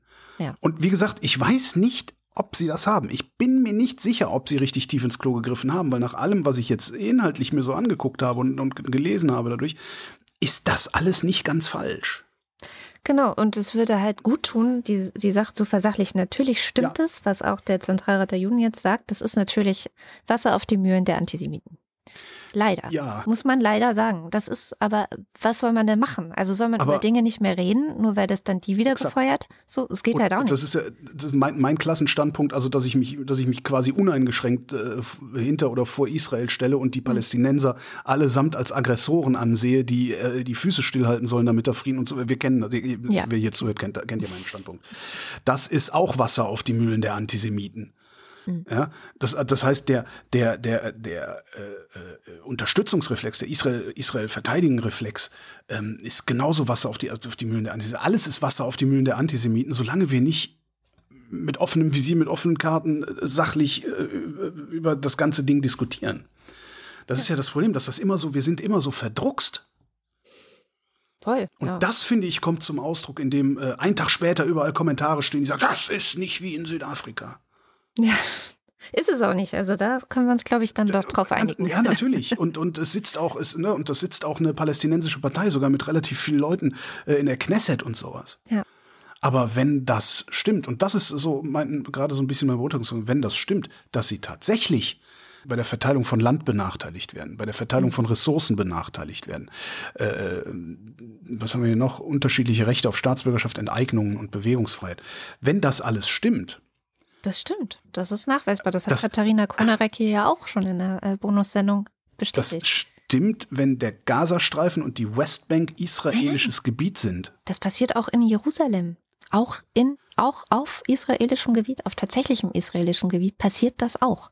Das ist ja auch Okay. teilweise Grund von Streit in den letzten Jahren. Also da Okay. gibt es ein Problem und das muss angegangen werden. Aber passiert das, weißt du, wenn das in Jerusalem passiert, kann ich noch drüber diskutieren, weil Sonderfall. Passiert das auch in Elat? Passiert das auch in Haifa? Passiert das auch in Tel Aviv? Passiert das auch irgendwo auf dem Dorf? Äh, Weißt du, ist das strukturell über das gesamte Land ausgerollt? Und das mag ich gar nicht beurteilen wollen. Ich mag aber auch nicht sagen, das ist nicht so. Und ich kann mir beim besten Willen nicht vorstellen, dass irgendwer, der äh, irgendwo einen Kommentar in irgendeine Zeitung schreibt, das so viel besser weiß als ich, ehrlich gesagt. Ja. Und ich glaube, dass Amnesty und Human Rights Watch sich das schon genau angeschaut haben werden. Also, wenn ich mir deren Arbeit sonst anschaue. ähm, Ja, aber auch da äh, nie vergessen, wenn man nur einen Hammer hat, Ja, sieht jedes stimmt. Problem wie ein Nagel aus. Ne? Und Hast du recht. Menschenrechtsorganisationen haben halt auch am Ende nur einen Hammer. Äh, Der ist zwar ein sehr nobler, ein sehr edler Hammer, aber es ist nur ein Hammer. Naja. Ah, stimmt, dieses das auf die Kacke, hauen, ja. Kommen wir mal zu einem ganz anderen Thema. Wir haben nicht mehr viel Oh ja. Zeit. Corona, Coroni, ich mach's ganz kurz. Erstens, STIKO empfiehlt die vierte Impfung für bestimmte Gruppen, über 60 und Immunsupprimierte und andere vulnerable Gruppen. Äh, das RKI bewertet nicht mehr die Inzidenzen, hat es gestern gesagt, sondern will jetzt, ähm, sie nennen es die Krankheitslast in den Blick nehmen. Also wie stark belastet Omikron das Gesundheitssystem tatsächlich. Und äh, der Booster wirkt auch bei Omikron super. Warum das so ist, erklärt ein langer Artikel bei Spektrum, den ich einfach verlinke. Dann gibt es gute Nachrichten für Long-Covid, vielleicht gute Nachrichten. Es gibt eine erste klinische Versuchsreihe in Brüssel. Da haben 20 Patienten, die an Long-Covid erkrankt sind, transkutane Vagusnervstimulation erhalten. Donnerwetter. Und darauf positiv, alle 20 haben darauf äh, ge- geantwortet, sie fühlen sich besser. Ob das Ganze nachhaltig war, äh, müsste weiter untersucht werden. Ist Schon nicht klar, was das heißt, transkutane Nervstimulation. Das heißt, sie haben da einfach eine Nadel reingesteckt. da, au! Ja, die haben auch gesagt hinterher, also es war wohl das rechte Ohr, hinterher tat das Okay. rechte Ohr weh. Ja, klar. Und dann eine Sache, die hat der Nando mir noch äh, kurz vor der Sendung so reingemogelt. Ähm, in Sachen Impfstoffpatente gibt es was Neues. Wir haben in den Kommentaren zur letzten Sendung lange hin und her diskutiert Ja. mit den KommentatorInnen. Jetzt hat Südafrika oder haben südafrikanische WissenschaftlerInnen einfach mal Nägel mit Köpfen gemacht. Sie haben eine brauchbare Kopie des mRNA-Impfstoffes von Moderna erzeugt. auch ohne Patent. Ähm, dank der WHO, die WHO hatte ja dieses äh, mRNA Technology Hub eingerichtet und die ja. ganzen mRNA-Unternehmen haben nichts dazu beigetragen. Und dann hat die WHO einfach gesagt, so, jetzt nehmen wir hier äh, mal den Impfstoff von Moderna und geben den mal in die Wissenschaft und dann sollen die mal gucken, ob die das kopieren können. Und das hat jetzt geklappt. Also die südafrikanischen Kollegen haben dann einfach gesagt so, hey, wir versuchen das jetzt mal. Und es haben sich sofort äh, etliche WissenschaftlerInnen aus der ganzen Welt gefunden, die gesagt haben, wir helfen euch. Und jetzt haben sie das Ding. Der nächste Schritt ist jetzt mehr davon zu machen. Ne? Da kommen dann irgendwann auch diese über 100 Fabriken, die laut Human Rights Watch ähm, vermutlich das Ganze dann produzieren könnten ins Spiel. Aber natürlich auch etliche Fachkräfte, die ausgebildet, geschult sein oder werden müssen. Und wenn das alles gut geht, so jetzt ähm, der Artikel aus Nature, dann könnte diese Moderna-Kopie aus Südafrika eventuell in die Testphase am Menschen gehen, also in die Impfstoffstudie äh, reingehen. Das allerdings erst im November. Und da stellen wir uns doch mal ganz kurz vor, wie das hätte sein können, wenn all das ein Jahr früher passiert wäre. Wenn es denn hätte ein Jahr früher passieren können, weil was diese, diesen Technologietransfer angeht, bin ich mir immer noch nicht sicher, ob das nicht unterschätzt wird. Aber müssen wir nicht nochmal aufmachen. Einen habe ich auch noch. Es gibt neue Antikörper. Die chinesische Wissenschaft will, äh, und zwar will sie das eher per Zufall auf der Suche nach was ganz anderem, will sie einen Antikörper synthetisiert haben, der Omikron und auch zukünftige Coronaviren neutralisieren kann. Hm. Das Ding ist nicht reviewed ähm, oder ein Preprint, wie man heutzutage so schön sagt. Das Ding ist nicht reviewed. Aber wenn das stimmen sollte, hätten wir einen sehr, sehr, sehr geilen Kandidaten für ein Covid-Medikament. Zack, bumm, eingeworfen, fertig. Ich bin allerdings ein bisschen unsicher wegen dieser Meldung, ähm, weil die Meldung ist von der South China Morning Post. Das ist eine Zeitung aus Hongkong. Seit China sich Hongkongs komplett bemächtigt hat, habe ich nicht mehr wirklich Vertrauen in die SCMP. Mhm. Ich weiß nicht, wie weit man denen noch vertrauen kann. Von sich selbst sagen sie, man kann das. Das Problem mit genau dieser Arbeit ist aber, ähm, ich kann die Arbeit nicht auf Medaxi finden, also auf dem Preprint-Server, auf dem sowas veröffentlicht wird normalerweise und auf dem auch die South China Morning Post sagt, dass das Preprint veröffentlicht wurde, weil unter dem Namen unter dem es veröffentlicht worden sein soll, ist nichts zu finden und äh, unter dem Datum wo es veröffentlicht worden sein soll, ist nichts von der Uni und auch nichts von diesen Forschern und Forscherinnen zu finden. Hm. Darum weiß ich nicht, ob das nicht eine Ente ist oder was das ist, was ich da gelesen habe. Aber ich will es wenigstens mal gesagt haben, damit hinterher alle sagen können, ich habe es zuerst in der Wochendämmerung. also ich sortiere solche Nachrichten ja aus. Na, ich fand das ich schon interessant. schon interessant, ja, ja das eben. stimmt, das stimmt. Gucken wir weiter über den eigenen Tellerrand und zwar mit Sham machen wir das jede Woche. Sham Jaff ist die Autorin des Newsletters What Happened Last Week. Ihre Aufgabe ist, wie so ein kleines Trüffelschwein die Nachrichten äh, aus aller Welt zu sortieren, die vielleicht nicht bei uns ankommen. Und diese Woche gucken wir mit ihr nach Kurdistan. Der Anlass ist eher traurig. Ähm, in Kurdistan wurde die 23-jährige Transfrau Doski Assad in der Stadt Dohuk ermordet und zwar von ihrem eigenen Bruder. Und was das Besondere an diesem Fall ist und warum wir darüber dringend sprechen sollten, das erklärt uns die Scham. Wieso wir über Doski Azad sprechen müssen, ist, ja, weil ihre Geschichte ehrlich gesagt ähm, sehr vielen anderen Geschichten ähnelt. Denn vor fünf Jahren circa hatte sie ihre Familie verlassen müssen und wollte ihr Leben neu beginnen. Als äh, Friseurin in einem Salon in Duhok wollte sich eben von der Familie und von anderen Menschen, die ihr eigentlich regelmäßig Gewalt angedroht hatten, wollte sich so gut wie möglich distanzieren. Hat aber leider nicht aufgehört. Jahrelang wurde sie wirklich regelmäßig ähm, bedroht. Die Polizei wusste auch Bescheid. Sie hatte sich mehrmals auch an sie gewendet, weil sie ständig um ihr Leben gebankt hat. Aber ihr wurde von der Polizei eigentlich nur geraten, am besten die Stadt zu verlassen. Der Mord hat auch super viel Aufmerksamkeit erzeugt. Also es ist nicht, es ist eher ungewöhnlich, dass ein Mord an einer Transperson in Kurdistan noch so viel Aufmerksamkeit stoßt. Also vor allem online haben sich eben Menschen äh, im, in Support für Turski Azad eben auch ausgesprochen. Äh, auch einige ausländische Diplomatinnen vor Ort, also zum Beispiel auch das deutsche Konsulat, hat hierzu äh, getwittert und die Tat eben auch aufs Schärfste verurteilt.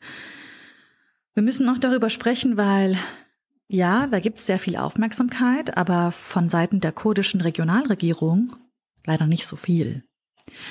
Und die LGBTQ-Community in Kurdistan, die ist zutiefst schockiert. Ich habe mit einer äh, LGBTQ-Plattform Yexani gesprochen. Ich habe mit Jian Ali, also dem Gründer der Plattform, die sich seit 2020 für eine stärkere Medienberichterstattung von Gewalt an LGBTQ-Personen einsetzt, gesprochen und da einige Sachen herausgefunden, die mich schon ziemlich, ja, frustriert gemacht haben. Ja, was erzählt er? Also wie geht die kurdische Regierung damit um? Dass, dass die Frustration ähm, kommt auch einfach daher, weil das eben so oft passiert. Mhm. Also Jian Ali hat mir eben von einer anderen Transfrau erzählt, wie im Fall von Doski Azad ist sie auch von ihrem Bruder ermordet worden. Das soll letztes Jahr im Juni gewesen sein.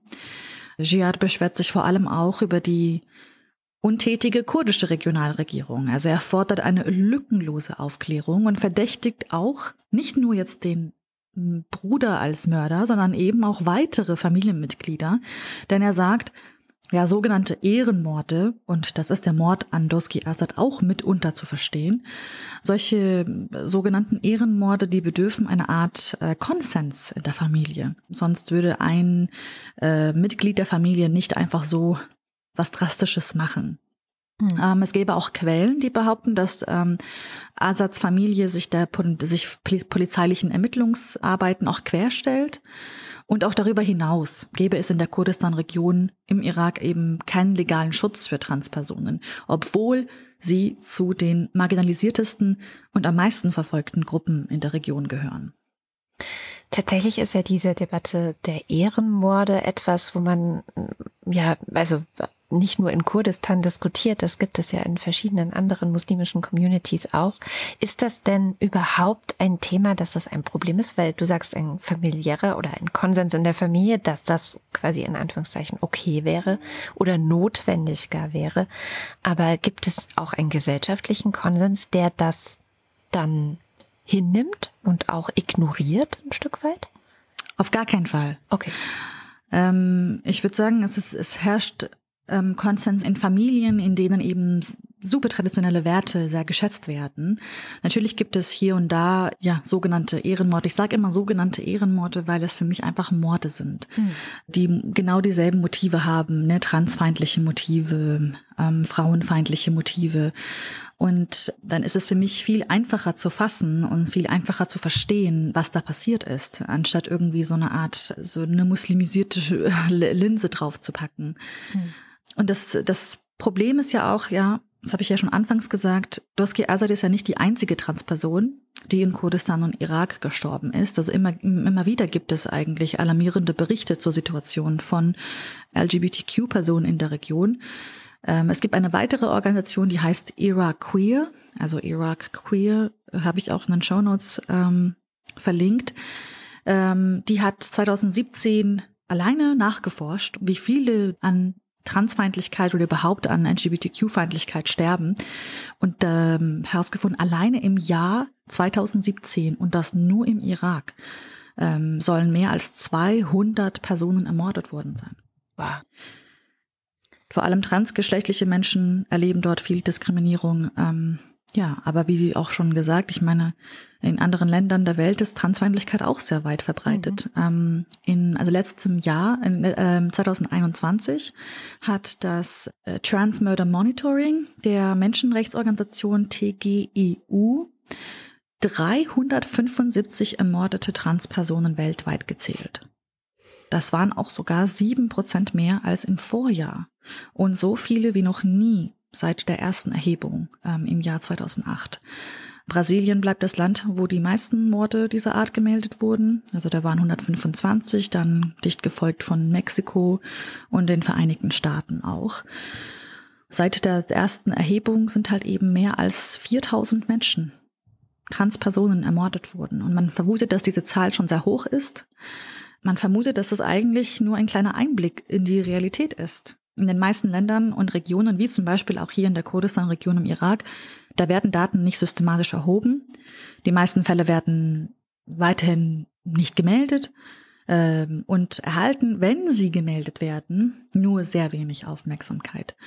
Ähm, und deswegen gehen sehr viele eben auch von einer sehr hohen Dunkelziffer aus. Und ich meine, auch hier in Deutschland haben wir unsere Probleme. Also wie auch hier mhm. haben wir viel zu wenige belastbare Statistiken. Äh, der Bayerische Rundfunk hat erst letztes Jahr geschrieben, dass das eben deshalb so ist, weil transfeindliche Taten in Statistiken über Hasskriminalität nicht von homo- oder bifeindlichen Vorfällen getrennt ausgewiesen werden. Mhm. Und ein anderer Grund ist ja auch, dass die Meldebereitschaft eher gering ist. Also, dass viele Gewalttaten gegen Transpersonen gar nicht erst gemeldet werden. Und deswegen ist es wichtig, dass wir über Doski Asad sprechen. Vielen Dank, liebe Scham. Sehr gern. Das, ich finde das gerade, das finde ich gerade total erschütternd. Also, äh, weil ich hätte eigentlich gedacht, dass dass wir uns, dass, dass die Menschheit sich weiterentwickelt. Und zur Weiterentwicklung der Menschheit gehört halt auch, dass wir demokratischer werden, dass wir solidarischer werden, dass wir, dass wir offener werden, dass wir, ne, dass, dass jeder Jack halt anders sein darf. Mhm. Nimmt die Gewalt zu, weil einfach mehr Menschen den Mut haben zu sagen, okay, ich bin queer und ich lebe jetzt auch ja. queer und oder nimmt die zu, weil es mehr Assis gibt, die den Queeren auf die Fresse hauen? Also es ist sehr wahrscheinlich, dass sie zunimmt, äh, dass sie gar nicht wirklich zunimmt, sondern immer schon da war. Erstens, äh, das ja. ist ja auch, was die Antitrans-Bewegung immer den Leuten vorwirft. Äh, auf einmal ist es so voll in Mode, äh, trans zu sein. Nein, auf einmal ist es möglich, trans zu sein. Oder auf einmal trauen das sich ist, Menschen Entschuldigung, aber sowas wirft ja? doch niemand ernsthaft irgendwem vor. Ja, doch, also schlag doch mal die FAZ auf.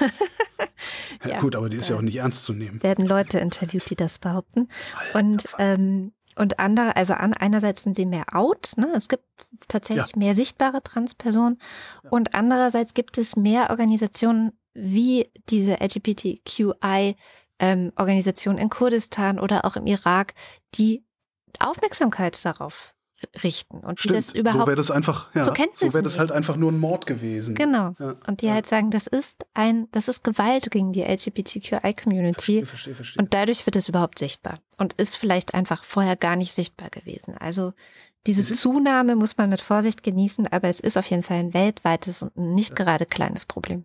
Wir sind lange nicht so weit, wie ich mir mal einbilde, dass wir eigentlich sein sollten. Kann das sein?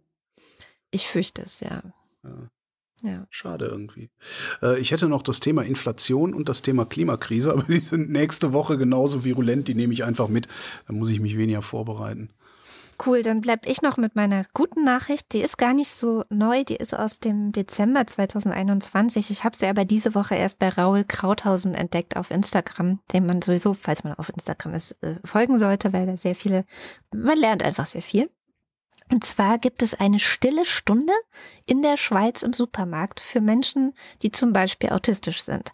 Ähm, oh. Während dieser stillen Stunde, ähm, das sind in den äh, Supermärkten in der Schweiz sogar zwei Stunden und zweimal die Woche, ähm, werden, äh, werden die Stecker von Monitoren äh, gezogen, es werden die Biebtöne an den Kassen leiser gestellt, das Licht wird gedimmt und es wird auch keine Ware ausgepackt äh, oder geputzt im Supermarkt. Wie geil ist das denn? Muss man dafür im Spektrum sein oder Nein. darf da jeder rein? Weil dann gehe ich da darf, auch nur noch hin, wenn das ist. Es darf jeder rein. Geil. Und das war nicht so eine genau tolle will man das Idee. Doch haben. Kann ja, man, kann man. Die Idee kommt aus Neuseeland da wurde ja. das ursprünglich äh, von einem tatsächlich ähm, Mitarbeiter einer äh, Handelskette namens Countdown erfunden, in Anführungszeichen, dessen Sohn unter Autismus leidete und der immer äh, geschrien hat, äh, wenn er beim Einkaufen war, wegen der Reizüberflutung im Supermarkt. Und inzwischen ist in äh, Neuseeland das sogar in 184 Jahren dieser Handelskette gibt es jeden Mittwoch eine stille Stunde ich verstehe überhaupt nicht, wieso nicht, wieso die nicht hingehen und sagen, so wisst ihr was, Leute, wir hören jetzt grundsätzlich mal mit dieser Reizüberflutung auf.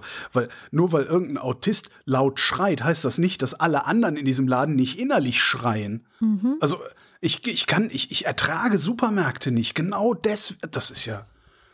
Das ist doch ein Alleinstellungsmerkmal zu sagen, hey, wir sind, äh, äh wir sind jetzt hier wir sind das, weiß ich nicht, keine Ahnung, wie man den Laden dann nennt, aber kann ja irgendwie, wenn Aldi jetzt sagt, so, nee, bei uns piept das jetzt nicht mehr und wir haben auch keine Musik mehr, nee, haben wir sowieso nicht. Aber genau deswegen gehe ich zum Beispiel voll gerne in meinen kleinen Bioladen an der Ecke, der wirklich sehr klein ist, weil da ist es auch immer recht still und da gibt es das auch ja, alles nicht. aber die brauchen in der Kasse immer so lang. Ja, natürlich kann sich das auch nicht jeder leisten, da einkaufen zu gehen. Das kommt ja auch noch dazu. Und die Bilanz auch, die wirtschaftliche Bilanz für diesen Markt äh, in der Schweiz oder für die Märkte in der Schweiz ist äh, ein Nullsummenspiel. Sie machen weder Gewinn noch Verlust. Natürlich. Ist doch okay. Ja, weil niemanden, also mal ernsthaft, niemanden, der nicht im Spektrum ist, also wie nennt man die neurotypisch, niemand neurotypisches wird sich daran stören, dass im Supermarkt weniger Lärm ist. Ja. Ich, niemand stört sich an weniger Lärm. Ich kenne einige Menschen, die werden irre, wenn es still ist. Ja? Mhm. Aber ich kenne niemanden, der jemals gesagt hätte, boah, ist hier wenig Lärm. Also so ein bisschen, das bisschen Lärm, das hier ist, das gefällt mir nicht. Können wir mehr Lärm haben? Ich, also, ich habe auch gedacht, so, wie man kann die Biebtöne der Kasse leiser stellen? ja. Ich habe mich ein bisschen betrogen gefühlt, als ich das gelesen habe. Ja, ach naja. ja. Kommen wir zum Börsenticker? Kommen wir zum Börsenticker. Montag. Schlechtes Omen für das Börsenjahr. Dienstag. Positiver Start in den neuen Börsenmonat. Mittwoch. Licht und Schatten. Das war übrigens der Moment, wo ich gedacht habe, okay, die hören hier zu und wollen mich gerade verarschen. die schreiben das jetzt nur noch für dich. Damit es Sinn ergibt, ja. ja. Und dann kam der Donnerstag. Ausverkauf der Tech-Aktien. Ab jetzt wird's wieder komisch. Freitag. Die Nervosität an der Börse wächst. Hm. Hm, viel jetzt, Fantasie in den Kursen. Müssen wir jetzt ganz nervös ins Wochenende gehen? Das ja sowieso. Mist. Naja, dann kommen wir mal lieber zum Faktencheck. Heute wieder mit Nandor Hulverscheid. Hallo Nandor. Ja, hallo. Dann legen wir doch gleich mal los. Legen wir los. Ich möchte anfangen mit ja ein bisschen Kontext oder einer Zusatzinfo zu einem Zitat, das ihr erwähnt hattet in der Diskussion um Russland. Und zwar war das Zitat, dass äh, man vielleicht einfach mal realisieren muss, dass das Deutschland vielleicht doch an einigen Stellen um Geschäfte mit Russland geht und nicht so sehr um die tollen moralischen Werte. Ganz schönes Zitat. Und da habe ich zur Einordnung mal in die Handelszahlen des Statistischen Bundesamtes geschaut, denn das ist ja so der Hauptaspekt, an dem man vielleicht messen kann, wie sehr ist es denn um uns, um, uns um Geschäfte zu tun mit Russland. Und Stand 2020 ist Russland nach Umsatz unter den Handelspartnern Deutschlands auf Platz 14. Insgesamt geht es da um Importe und Exporte von rund 45 Milliarden Euro. Das ist fast ein Viertel des Umsatzes, den Deutschland mit Spitzenreiter China austauscht. Da geht es also um was, auch wenn das jetzt natürlich nur ein Datenpunkt ohne historischen Kontext ist und in den Top Ten der Handelspartner natürlich auch die USA und die anderen EU-Staaten stehen, die nicht so Nord Stream begeistert zum Beispiel sind. Aber mhm. ähm, ja, keine kleine Summe. Sehr gut, Dankeschön. Dann ähm, möchte ich eine Anmerkung machen zum Thema Corona. Da hattest du dich an einer Stelle ein bisschen vertan und zwar bei dem Punkt, dass die STIKO jetzt eine vierte Impfung empfiehlt für über 60-Jährige und andere vulnerable Gruppen. Sie empfiehlt es für über 70-Jährige. Das ah. ist das eine. Äh, mhm. Kann ja auch ein Versprecher gewesen sein. Und äh, es ist noch keine offizielle Empfehlung, weil es die STIKO würde das wahrscheinlich so sagen, aber es fehlen da noch die Abstimmungen mit Fachgesellschaften und anderen Bundesländern, schreibt das ZDF. Und ähm, man könnte also, weil das im so ein bisschen umstritten auch der Punkt ist, bei ein, von Seiten von ein, zwei Experten, könnte sich da vielleicht auch noch was dran ändern. Vielleicht mal nächste Woche abwarten, ob das wirklich so kommt. Okay, ja stimmt, den 60, 70 Zahlendreher hatte ich wegen des anderen Artikels über die Wirksamkeit der Boosterimpfung gegen Omikron und da wurde nämlich diese israelische Studie zitiert, wo eben auch die vierte Impfung getestet wurde und eben festgestellt wurde, dass es ab 60 schon was bringt. Aber dann haben sie da die 70 genommen. Genau, Alles sie haben die 70 genommen. Ja, dann hatte Holger auch noch ähm, einen wissenschaftlichen, äh, eine wissenschaftliche News zum Thema Corona, und zwar, dass China Antikörper synthetisiert haben will, der Omikron und womöglich noch weitere äh, Varianten neutralisieren kann. Ähm, und er meinte aber, er hätte die Studie dazu nicht finden können und ob die Soft China Morning Post da vertrauenswürdig sei als Nachrichtenquelle, da sei er sich auch nicht so sicher. Ich kann jetzt die letzte Frage nicht beantworten, aber ich kann erklären, warum Holger die Studie nicht gefunden hat. Und zwar ist das nicht auf diesem Mediziner Preprint Server erschienen, wo ja immer ganz viel landet, was man jetzt gelernt hat während Corona, äh, sondern es ist auf einem Biologie Preprint Server gelandet. Es ist so ein sehr technisches Paper, glaube ich, auch wenn man sich das mal durchlesen würde. Ich habe es jetzt gar nicht ähm, in Angriff genommen, aber auf jeden Fall habe ich mal den Link da für die Shownotes rausgesucht und auch den Link zum Artikel der South China Morning Post. Die haben nämlich mit dem Studien, mit einer einer der führenden Wissenschaftlerinnen, glaube ich, bei der Studie gesprochen und äh, die äußert sich da sehr euphorisch. Das äh, finde ich schon ungewöhnlich für äh, einen Wissenschaftler, äh, sowas zu machen. Ähm, vielleicht kann man da mal einen Blick drauf werfen. Cool, Dankeschön. Ja, und damit kommen wir zu Shams Beitrag, diesmal auch bei mir. Ähm, meistens habe ich an der guten Scham echt nichts zu kritisieren. Jetzt habe ich aber einen Punkt doch mal gefunden. Und zwar hat sie ja gesagt, dass wir auch in Deutschland das Problem haben, dass Straftaten gegen Transpersonen nicht separat erfasst werden. Man schaue eben nur, ja, gibt es denn Gewalt zum Beispiel gegen Lesben, Schwule und äh, all sozusagen den ganzen Komplex und das wird alles zusammengezählt.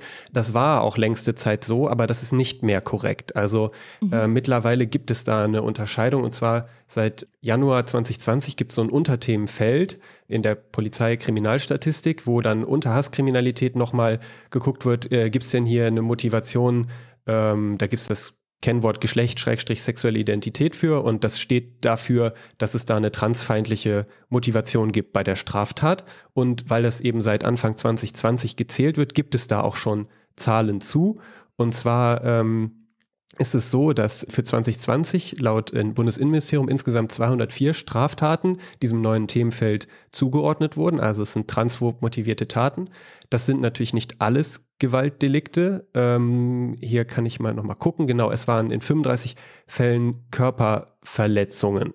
Ähm, was nicht heißt, dass das andere nicht äh, ebenso schlimm ist, aber nur äh, um dazu erklären, worum es da eben geht und wenn man jetzt quasi das Gesamtfeld nochmal dazu nimmt, also wie viele Fälle wurden auch zum Beispiel gegen Lesben, äh, Schwule registriert, dann ähm, sind wir da bei äh, 782 Straftaten von Hasskriminalität und das ist ein deutlicher Anstieg gewesen von 36 Prozent gegenüber 2019, was also auch für die, äh, für den Punkt spricht, den ihr angesprochen hattet, dass das eben zunimmt.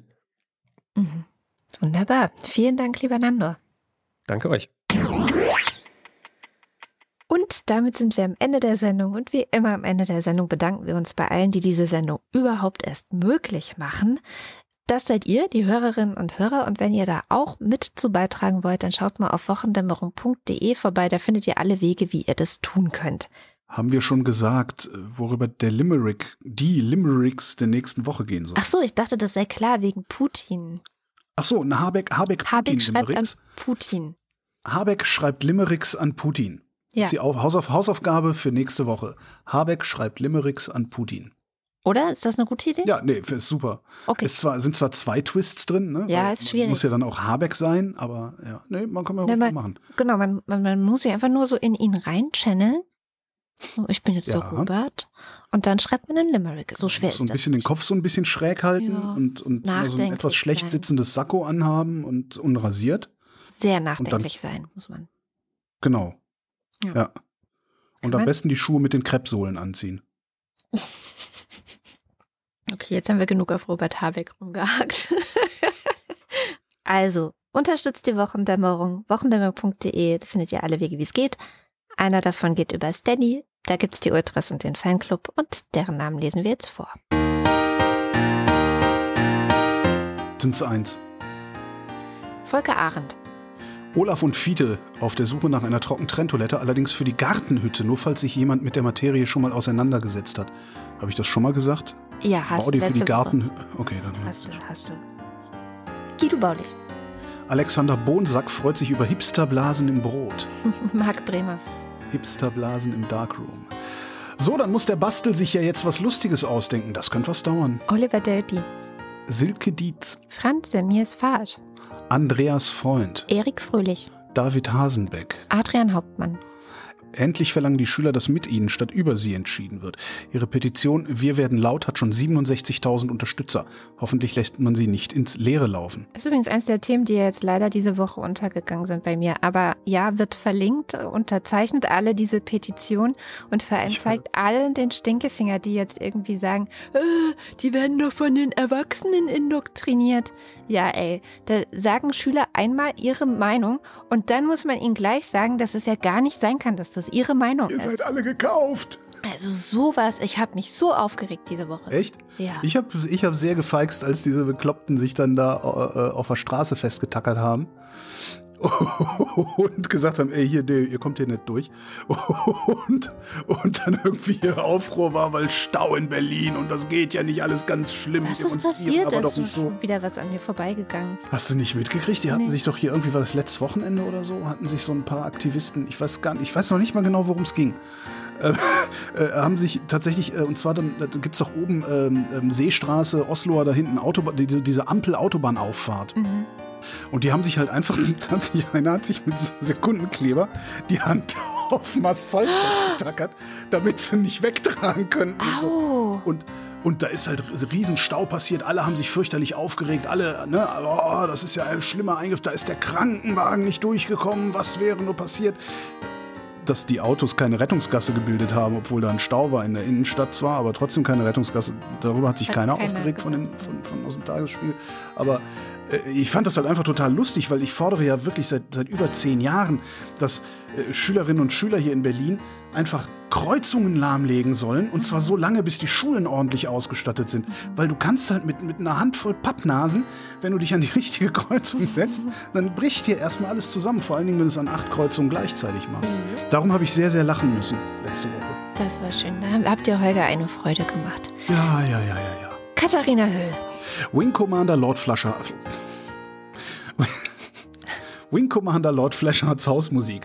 I practiced every night, now I'm ready. First we take Manhattan, then we take Berlin. Leonard Cohen. Der Jan. Matthias Johansen. Arndt J. Kästner. Oliver Krüger. Heiko Linke. Ernest Linker. Müssi, Müssi, Miam, Miam, Miam. Robert Nieholm. Rufus Platus. Nü, sagen Chris und Moni. Jörg Schecki schaut in der Liste nach unten und da steht. Für einen, was in dieser Woche auch noch wichtig gewesen wäre, Schlagzeilen, Schlagabtausch am Schluss. Ah ja, stimmt, das wollten wir auch noch machen. Naja. Echt? Nächste Woche. Muss man, muss man vorne hinschreiben. Ja, muss ich mal vorne hinschreiben. Moste Teche fällt nichts ein. Wusstet ihr eigentlich, dass es was? Bedrahte, bedrahtete runde Lipo-Akkus mit radialen Anschlüssen an einer Seite gibt? Schönen Gruß auch aus der Sonntagsarbeit an Sally die Pinguin. Hallo Sally. Donnerwetter, bedrahtete runde Lipo-Akkus mit radialen Anschlüssen an einer Seite. Was ist das? Das sind, ähm, das sind äh, Akkus aus Lipo, die an einer Seite radiale Anschlüsse haben und ihrerseits selbst bedrahtet sind. Ah, also ja. praktisch eine Pupulkurus. Anita Schroven. Elias Seichter. Batarchus Sir Dogelot. There's hope, there's always hope. These pretzel are making me thirsty. Joachim Ullers. Jens Viehweg. Bernd und Froschi Wilmöller. Andreas Werner. Justus Wilhelm. Weiter mit dem Fanclub. Julie und Sebastian. Nico Abeler. Wer unbedingt auf sein eigenes Volk, Volk stolz sein will, sollte Imker werden. Alle anderen Würge will. Hass statt Honig. Why do you go away? So. Katrin Apel. Anja und Janus Bielefeld. Mir fällt kein März-Limerick ein, aber ich habe, seit der gewählt wurde, das Sauerlandlied im Kopf. Außerdem passt, wo die Misthaufen qualmen, da gibt's keine Palmen, ja auch ganz gut zur Union. Johannes Bauermann. Thomas Bauer. Jan Beilicke. Florian Beisel. Oben. Daniel Bayer. Simone Blechschmidt. Bibi Blocksberg. Für mehr Börsenticker. Markus Boslett. Um teilzunehmen, brauchen Sie kein Teilzunehmen. Klaus Breyer. Daniel Bruckhaus. Martin Buchka. Muli Bwanji. Clemens Steinhans und Christoph Steininger. Christoph Steininger, Christoph Steininger und, und oh. Clemens, darf ich? Ja, Entschuldigung. Christoph Steininger und Clemens Steinhans. Gian Andrea Konzert. Mit dem ersten Glied ist die Kette geschmiedet. Wenn die erste Rede zensiert, der erste Gedanke verboten, die erste Freiheit verweigert wird, dann sind wir alle unwiderruflich gefesselt. Homat Mini Piparixki, das heißt wörtlich, alles wurde Lebkuchen, wenn Dinge nicht laufen wie geplant. Cristiano del Tauscho. In die Ecke Besen, Besen seid's gewesen, denn als Geister ruft euch nur zu seinem Zwecke erst hervor der alte Meister. Boku war den Taku und so weiter. Geld und Gold, das mag ich sehr, von anderen, von anderen geb ich's nicht mehr her. Der Nagus ist nicht picky, die, der Vize heißt Kubicki, wäre auch gern Millionär. Think Positive, Stay Negative empfiehlt die Schweinebande. Grunzende Grüße gehen auch an die Westwood Labs. Andreas Dietzel. Die Wirtschaftsfreunde haben ihm geraten, mit der Partei jetzt durchzustarten. Doch Merz, der muss jetzt auch begreifen, dass nicht alles tanzt nach seinen Pfeifen. Die Unionsfrauen, die da warten, sind keine Zarten. And the ones that mother gives you don't do anything at all. Na, du auch hier? Ein belegtes Brot mit Schinken, ein belegtes Brot mit Hai. Was ist rot und schlecht für die Zähne? Ein Ziegelstein. Nico Erfurt. Stefan F. Claude Fankhauser. Matthias Flader. Oliver Förster. Olli Frank. Der Freibierfried. Markus und Julia freuen sich über jede neue Folge. Sally der Pinguin freut sich über die Grüße von Moss the Techie, winkt zurück und bedankt sich für die schöne Weihnachtskarte. Marcella Frick. Mariana Friedrich. Mareike Geib. Sabine Gielen. Jörn Arne Göttich. Christian Göttinger. Bärbel Grothaus. Miriam und David grüßen Samson. Kati grüßt Joni, falls er mal wieder den Abspann hört. Ricardo Gatter, F und H. Simon Hägler, Silke Hartmann, Alexander Hauser, Jan Heck, Sven Hennessen, Ralf Herbst, Tobias Herbst. Nils und Hilke Fürs Töchterchen, ich habe schon Thunfisch-Sandwiches gegessen. Und so weiter. Hier könnte Ihr Name stehen. Wer das hier liest, ist viel klüger als ich. Lars ist vom Versagen der Politik entsetzt und trinkt jetzt Mai Tai. Andreas Jasper, Philipp Kahn, Arne Kamola, Vetter Dick Karsch, Alexander Klink, Jessica Kogoy. Thomas Köhler, Ja, ich bin schwanger und ja, du darfst meinen Bauch anfassen, kostet aber 100 Euro.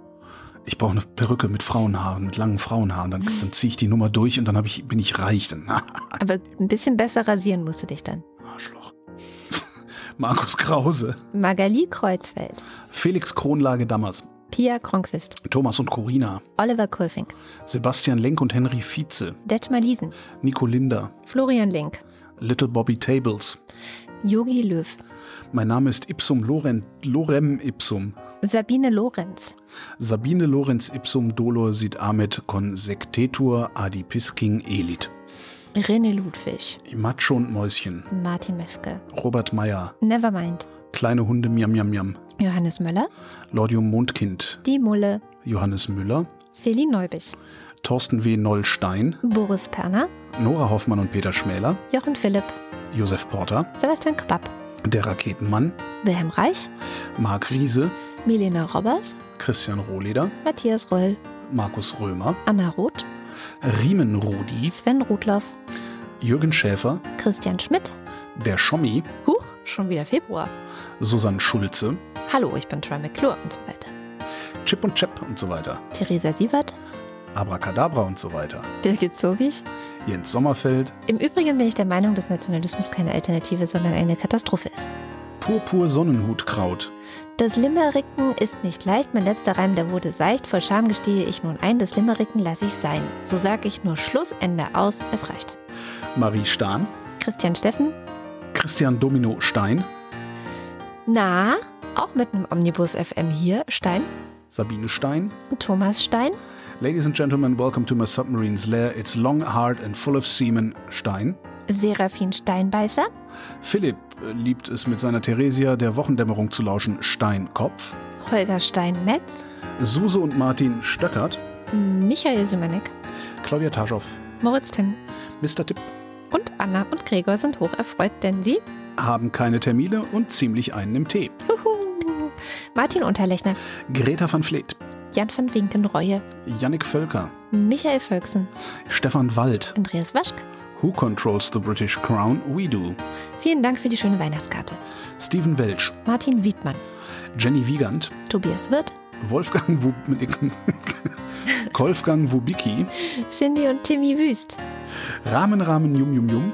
Christoph Ziesecke, Wenn du stirbst, weißt du nicht, dass du tot bist. Es ist nur schwierig für alle anderen. Genauso ist es, wenn man dumm ist. Der ist gut. Helge Georg Ruth Rutz. und kleine Hunde, sie salzen und pfeffern die Tomaten. Vielen herzlichen Dank. Ja, vielen, vielen Dank. Es sichert den Lebensunterhalt.